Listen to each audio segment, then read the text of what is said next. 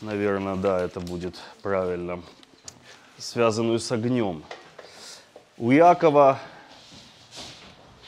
написано про язык, и говорит, посмотри, сейчас,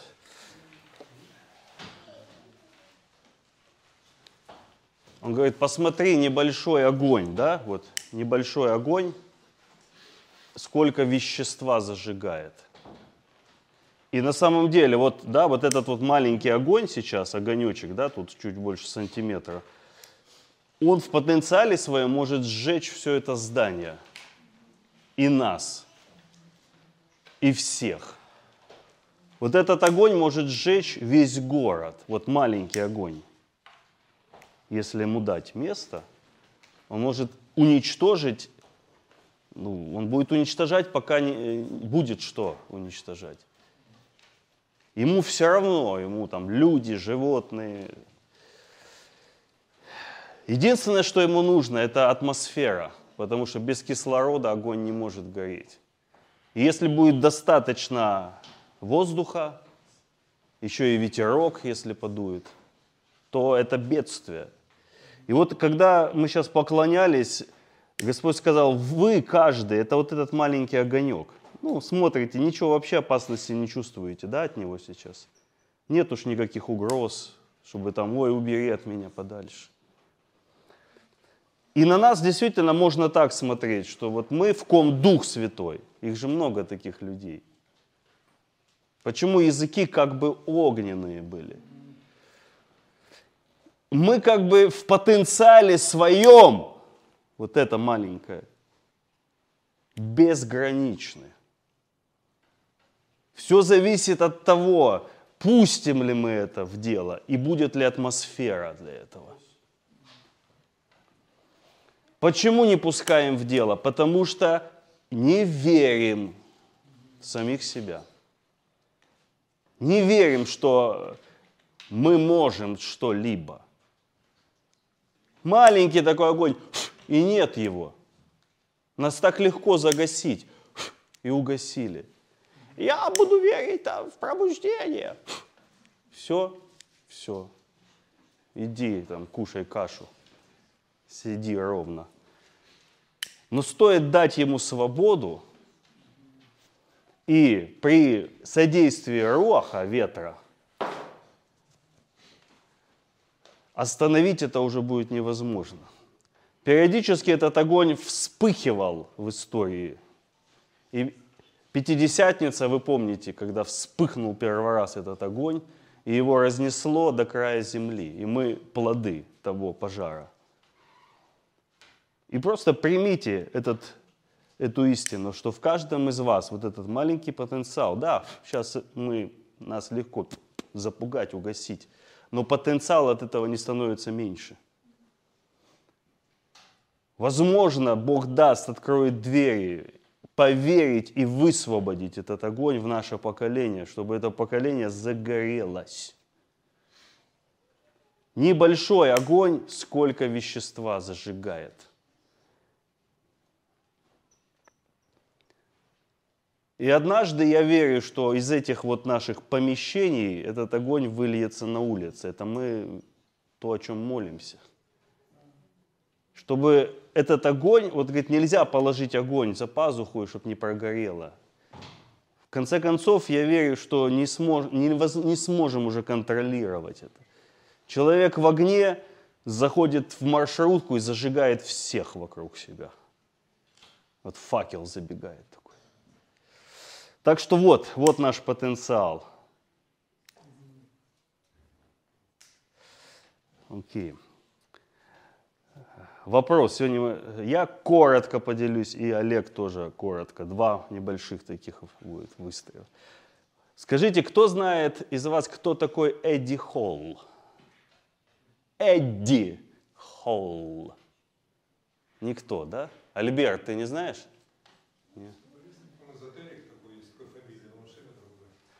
Эдди Холл. Мало кто знает, но это чемпион мира по тяге. То есть этот человек поднял штангу 500 килограмм. 500. Никто, никто не может столько поднять. А он поднял. Естественно, тот, кто не в теме, ему и не надо знать эти имена. Но я уже давно не слежу за этим, а имя это запомнил. Почему? Потому что это единственный человек на земле, кто смог поднять 500 килограмм, то есть тягу становую, вот вытянуть и вот так задержать. Он потом, конечно, упал, там кровь пошла с носа, но это, это давление... Моя лучшая тяга, вот я скажу, когда я готовился, выступал, 247 с половиной килограмм. И вот кто-то скажет, зачем половину эту упоминать? А я скажу, когда ты берешь уже такие веса, полкилограмма, это имеет значение. Поэтому можете понять, что 500 это вообще. До 200 килограмм любого из вас можно натренировать, и вы поднимете. То есть, в принципе, 200 килограмм это реально любому человеку при достаточно правильной тренировке и тренере поднять. 300 350 это уже поднимают, это очень хорошо.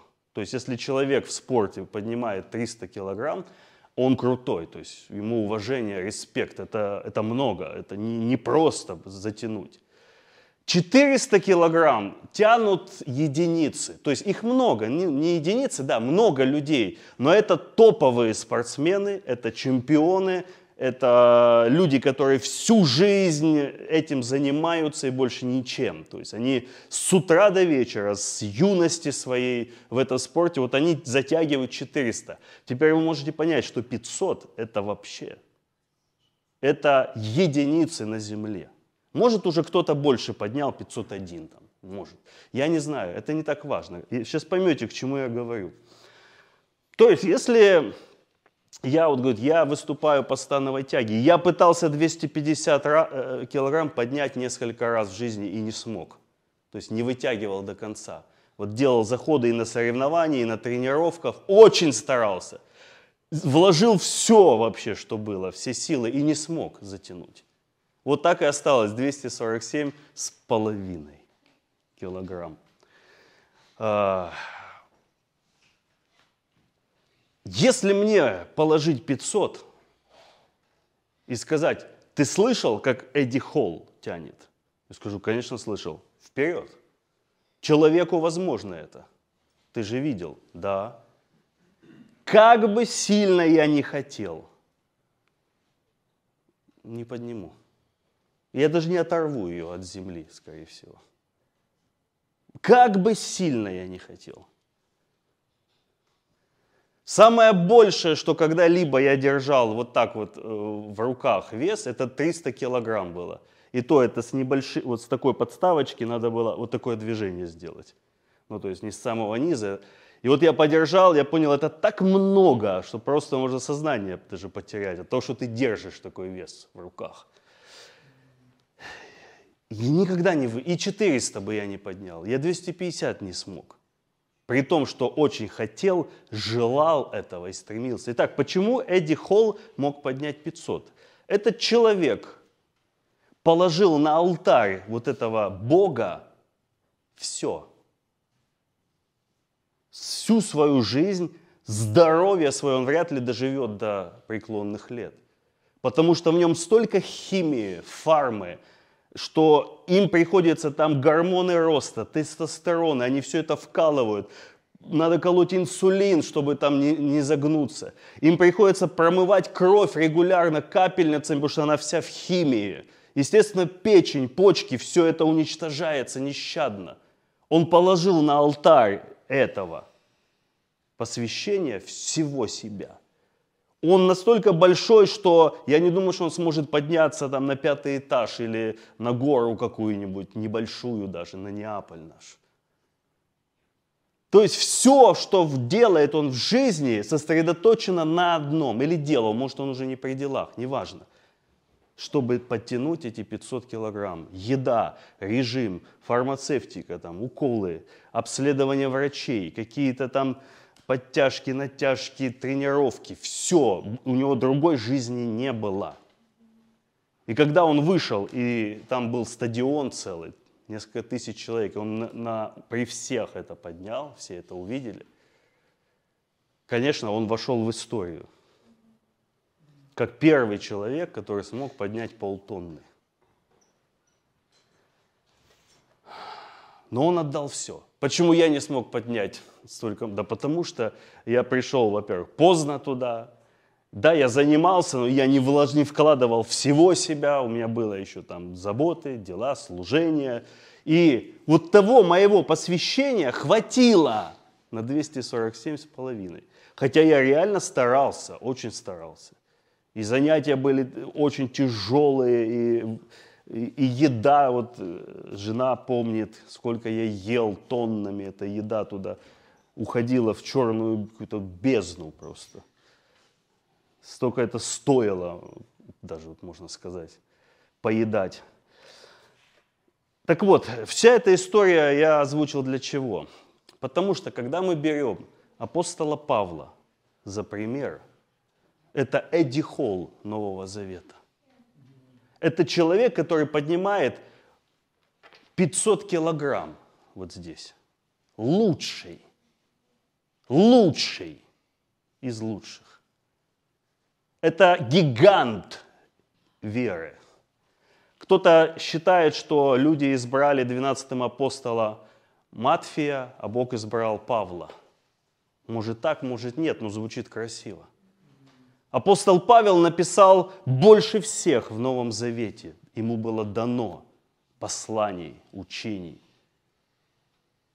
Это апостол, это пример высочайшего посвящения делу служения до смерти. Филиппийцам 3 главе, главе он говорит, ради него я от всего отказался. Как он был призван, пораженный слепотой. К нему приходит пророк, и что Бог ему говорит? Передай Павлу, как я его люблю. Нет, он говорит, я, он много, я покажу, сколько он должен пострадать за имя мое. Вот как его призвание началось. Не с роз, не с такое вот ношение на руках. Слепота и обещание, что он будет много страдать.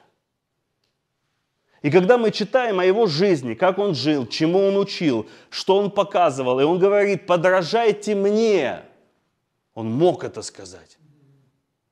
Чем Эдди Холл э, стал знаменит? Он вдохновил тысячи людей достигать большего. И когда я смотрел, как он тянет 500 килограмм, я шел в зал и понимал, я могу больше – Просто нужно больше усердия, посвящения, режим, питание, то есть все это соблюдать. Поэтому апостол говорит, подражайте мне, как я Христу. Но мы должны понимать, что хоть ты прыгни выше головы, на сегодняшний день мало кто может жить, как он жил. Почему? Потому что у нас нету его посвящения. Не только, безусловно, он призван был к апостольству, но то посвящение, которое было у него, все решило. И он говорит, я не дорожу своей жизнью. Мы будем читать сегодня. Давайте вообще вот откроем. Я копал недавно эту тему, 1 Коринфянам. А, вот эта глава, на которую очень часто ссылаются Девятое. Люди, чтобы кого-то загнать в угол, приструнить, прижать к ногтю, обличить.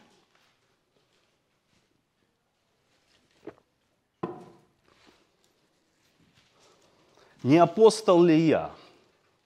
Не свободен ли я? Смотрите, Павел, недавно хорошая была проповедь, советую посмотреть, у Дмитрия Э, из Белгорода. Наконец-то еще одного Дмитрия можно рекламировать, не только Крюковского. Церковь в Белгороде. Дмитрий, у него на канале о Коринфянах он проповедовал.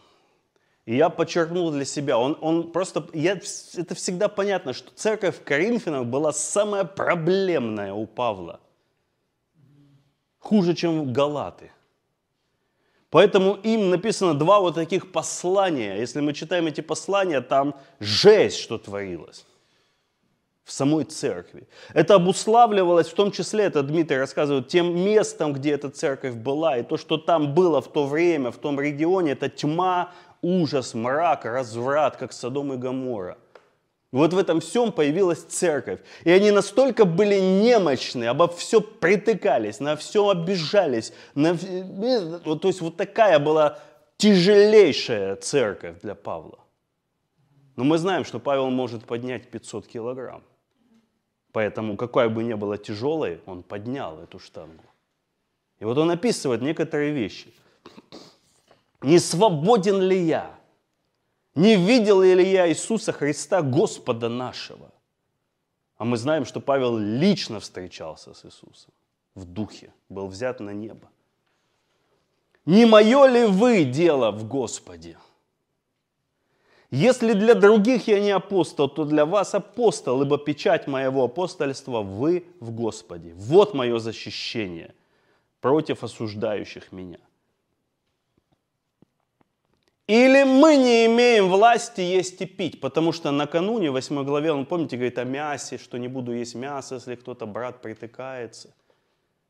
Вы должны понимать, где это писалось и кому. Он говорит, не имеем ли мы власти есть и пить? Он говорит, не могу ли я есть и пить все, что мне хочется? Могу. Конечно, могу. Или не имеем власти иметь спутницу, сестру, жену, как и прочие апостолы и братья Господни и Кифа. А у Павла не было семьи.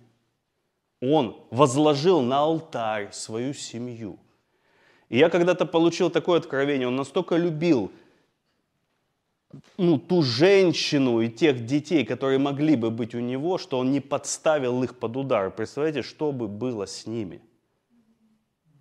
Вот эти тюрьмы, гонения, 40 человек зареклись не есть, не пить, пока не убьют. Жену с детьми никто бы не пожалел.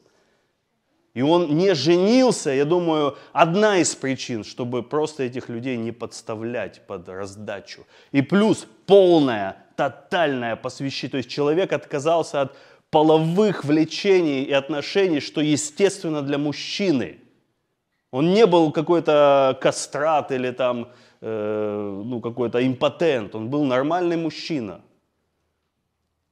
Это посвящение. И я говорю сегодня самому себе, у меня нету такого посвящения. Это правда. Или один я и Варнава не имеем власти не работать. Вот оно. То есть это все вопросы он задает. И вот он дальше рассказывает, какой воин служит когда-либо на своем содержании. Кто, насадив виноград, не ест от плодов его? И кто, пася стада, не ест молока от стада? Даже про мясо не говорит уже ради них. На днях видел ролик, в Америке э, идет демонстрация вегетарианцев. И один пришел с шашлыком и стоит на них, смотрит и ест. А они, ну, нельзя ж ударить, они шарут на него. Ты, а он кушает, облизывает эти шашлыки, смачно так жует и им в глаза смотрит. И вот это, конечно, троллинг. Но Павел даже здесь за мясо не говорит. Видите, молочко, молочко.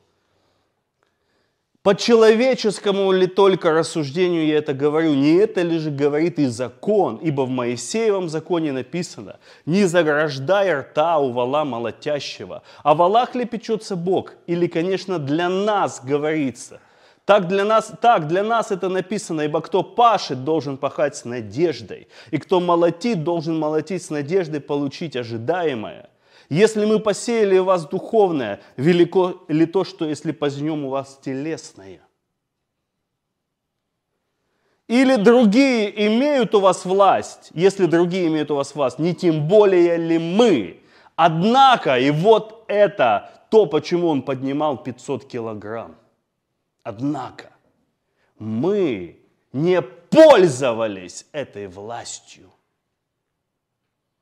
но все переносим, дабы не поставить какой преграды благовествованию Христову. Говорит, мы имеем полное право, данное нам Богом, не работать, иметь жен, есть и пить все, что нам хочется. Но мы это все отложили ради вас. Ради того, чтобы... Ну давайте дочитаем, это мощная глава. Разве не знаете, что священно действующие питаются от святилища? Священники кушали жертвы народа. Что служащие жертвеннику берут долю от жертвенника. Это говорит апостол в Новом Завете. Тогда еще не было Нового Завета, но это говорится в Новом. Так и Господь повелел проповедующим Евангелие жить от благовествования. Но я, и вот дальше уже, видите, он переходит на я. Это важный момент. Дальше уже эту штангу мало кто мог тянуть. Я не пользовался ничем таковым. И написал это не для того, чтобы так было для меня, ибо для меня лучше умереть, нежели чтобы кто уничтожил похвалу мою.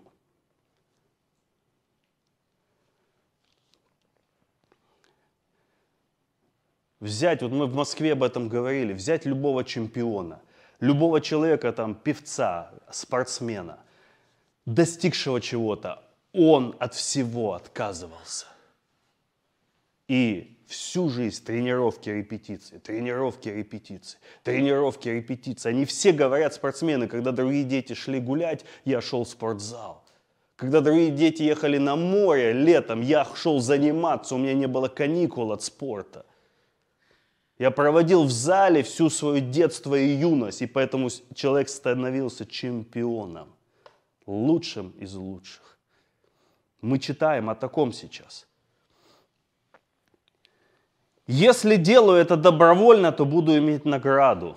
Если же не добровольно, то исполняю только веренное мне служение. За что мне награда? За то, что, проповедуя Евангелие, благовествуя Христе безмездно, не пользуясь моей властью в благовествовании. Ибо будучи, вот это апостольское посвящение, будучи свободен от всех, я всем, всем поработил себя, дабы больше приобрести.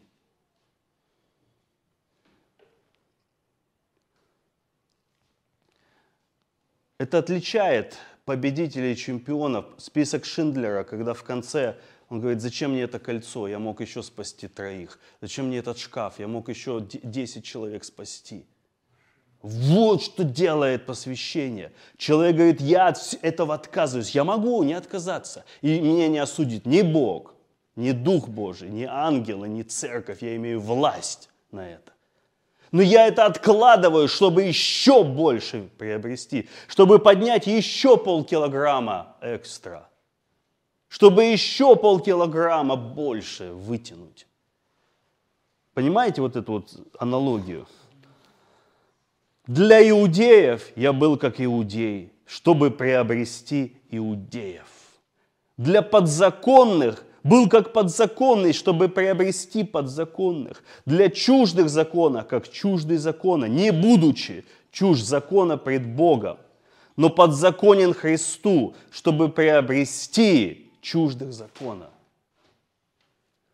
Для немощных я был как немощный, чтобы приобрести немощных. Для всех я сделался всем. Это апостольство чтобы спасти, по крайней мере, некоторых.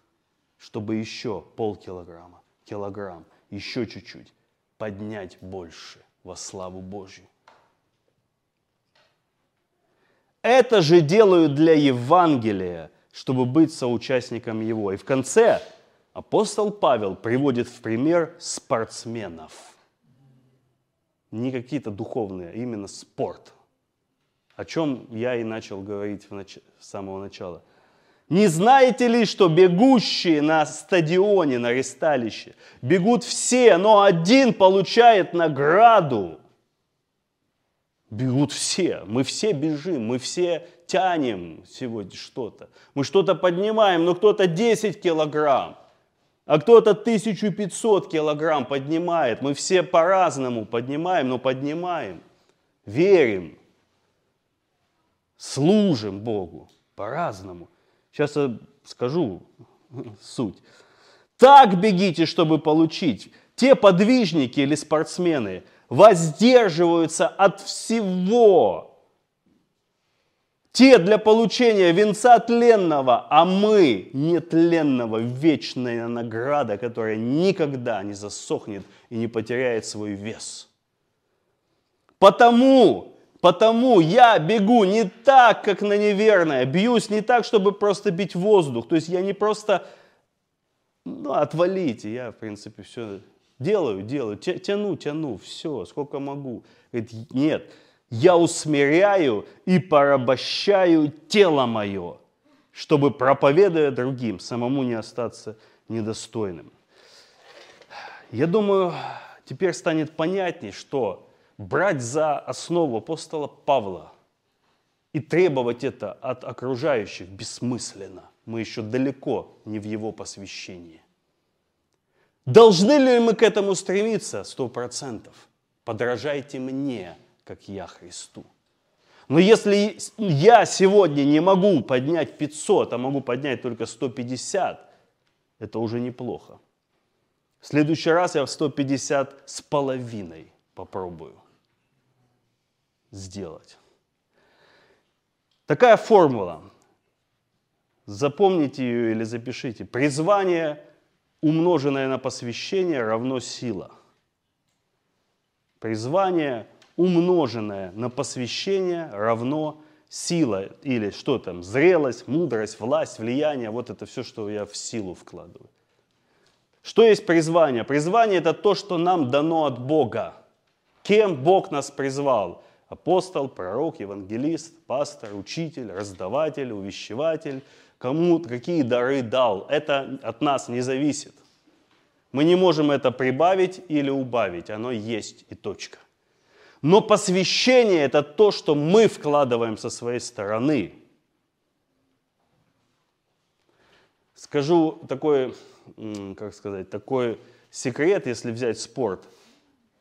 Невозможно человека довести, чтобы он поднял 500 килограмм, если у него нет предрасположенности генетической. Есть предел, где могут все чего-то достичь. А дальше начинается уже генетическая одаренность. Один человек, э, тоже из бывшего, ну, наших соотечественников, он очень много, за 400 тянул. У него был горб. Вот горб, просто вот он такой вот, вот здоровый, но вот такой, как горбун. И за счет горба у него такая сила была. Вот такие вот бывают чудеса, что у нормального человека не получалось. Призвание. Если ваше призвание тысяча, а посвящение два, тысяча умножить на два, две тысячи, вот это сила.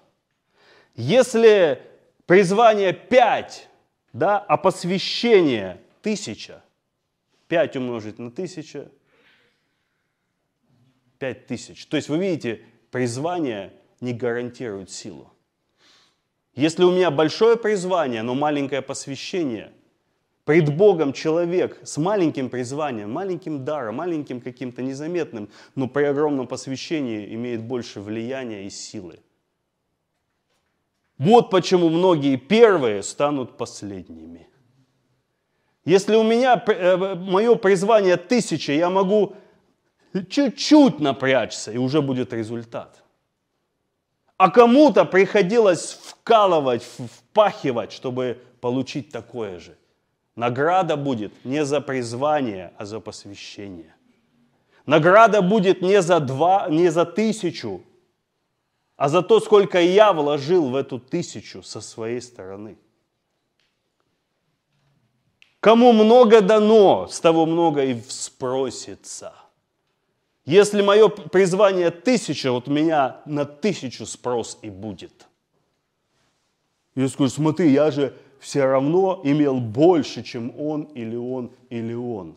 А Бог говорит, посмотрим на посвящение, и ты увидишь, что они сделали больше тебя. Маленькая э, вдова положила две лепты, Иисус сказал, она положила больше всех. Хотя все ложили больше физически.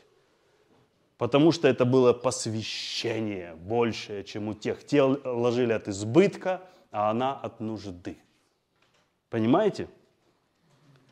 Не призвание, дары и помазания, а посвящение играет решающую роль в вопросах силы, власти, влияния. И награда будет именно за посвящение. Я заканчиваю. Что такое посвящение? В спорте это понятно, в нашем случае. Первое – это отречение. Я для него от всего отказался.